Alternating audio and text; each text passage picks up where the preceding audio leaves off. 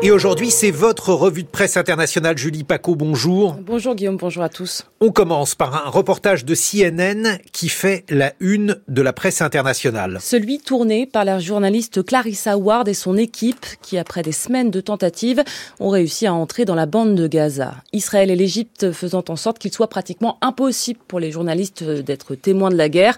Et on comprend pourquoi, explique d'emblée euh, Clarissa Ward, filmée sur une route du sud de la bande de Gaza, tandis que défilent à l'arrière-plan les immeubles en ruine. Clarissa Ward a réussi à échapper à la de l'armée israélienne pour se rendre avec une équipe médicale émirati dans un hôpital de campagne du sud de la bande de Gaza, ouvert il y a à peine deux semaines dans un ancien stade. Un hôpital de fortune qui accueille beaucoup de jeunes victimes, des enfants défigurés, intégralement plâtrés ou recouverts de brûlures, décrit la journaliste anglo-américaine.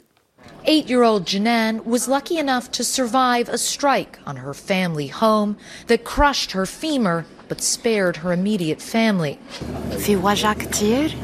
Là, ma fille She says she's not in pain. Jinan, 8 ans, a eu la chance de survivre au bombardement de sa maison qui lui a écrasé le fémur, mais épargné sa famille, explique Clarissa Ward. Mais la petite fille dit ne pas avoir mal. Un peu plus loin, Amir n'a même pas deux ans et il ne sait pas encore que ses parents ont été tués dans les bombardements qui l'ont défiguré relate la journaliste, tandis qu'un petit garçon au visage entaillé apparaît à l'image. D'après l'ONU, les deux tiers des victimes à Gaza sont des, sont des femmes et des enfants, rappelle Clarissa Ward, avant qu'un nouveau bombardement résonne, synonyme de nouvel afflux de victimes. The world isn't listening to us, she says.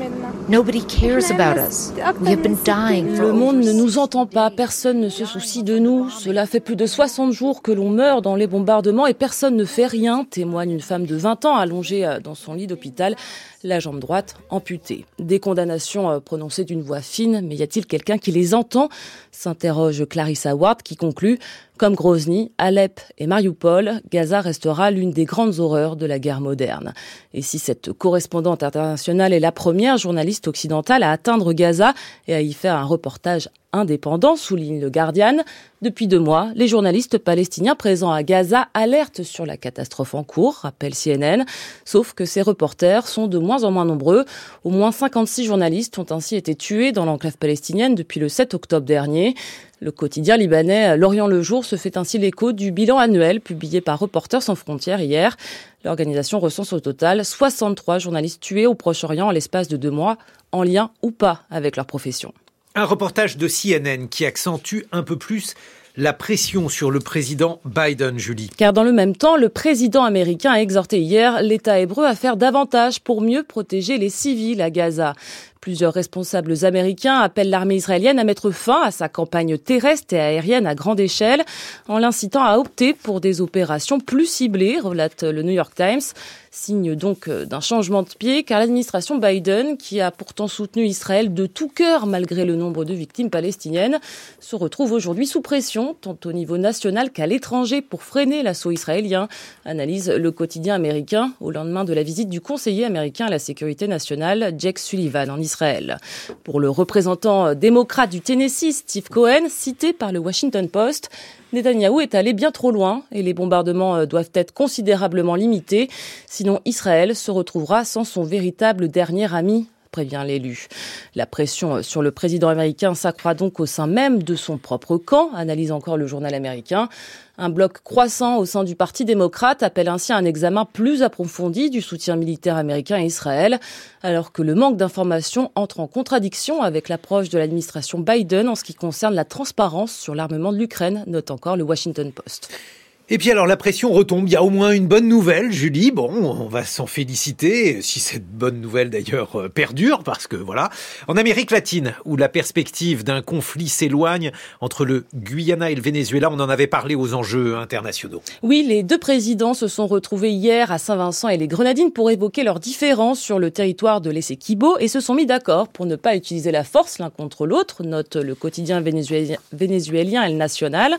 Dans leur déclaration commune, les deux dirigeants s'engagent également à régler ce différend conformément au droit international, même si ces deux chefs d'État campent toujours sur leur position concernant ce petit, petit territoire, on le rappelle, riche en pétrole et ressources naturelles, actuellement administré par le Guyana, mais revendiqué par Caracas.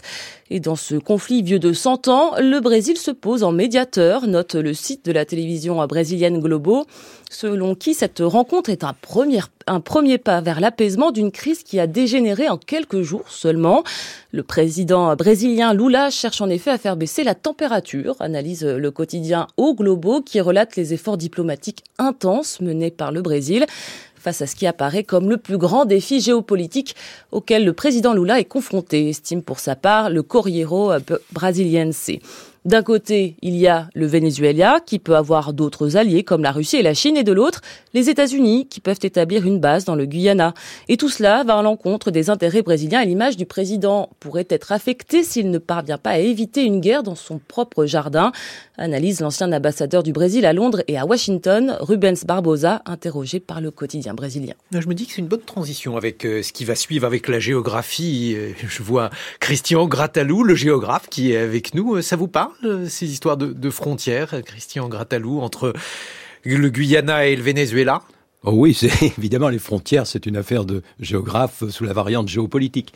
Euh, euh les frontières linéaires sont une invention du 18e, hein, c'est un phénomène récent, et celles de la décolonisation sont souvent floues encore. Hein, c'est le cas en Afrique et c'est le cas euh, largement en Amérique latine. On a eu le, la querelle sur le canal de Beagle euh, entre le Chili et l'Argentine, qui a été tranchée par la papauté, ce qui est une vieille, une vieille façon de, de réagir.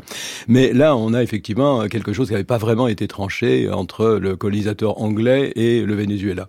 Euh, comme le Venezuela a ses propres problèmes internes, c'était une manière de classique hein, d'essayer de, faire oublier les pénuries. Avec, euh, comme l'a rappelé euh, Julie, un territoire riche en pétrole et en ressources naturelles, ce qui complique les choses. On va continuer de parler de géographie, parce que moi je suis absolument fasciné par la géographie humaine et votre travail, Christian Gratalou, recèle d'énormes ressources naturelles et de richesses. Il n'y a pas de pétrole dans votre livre, mais on trouve énormément de choses.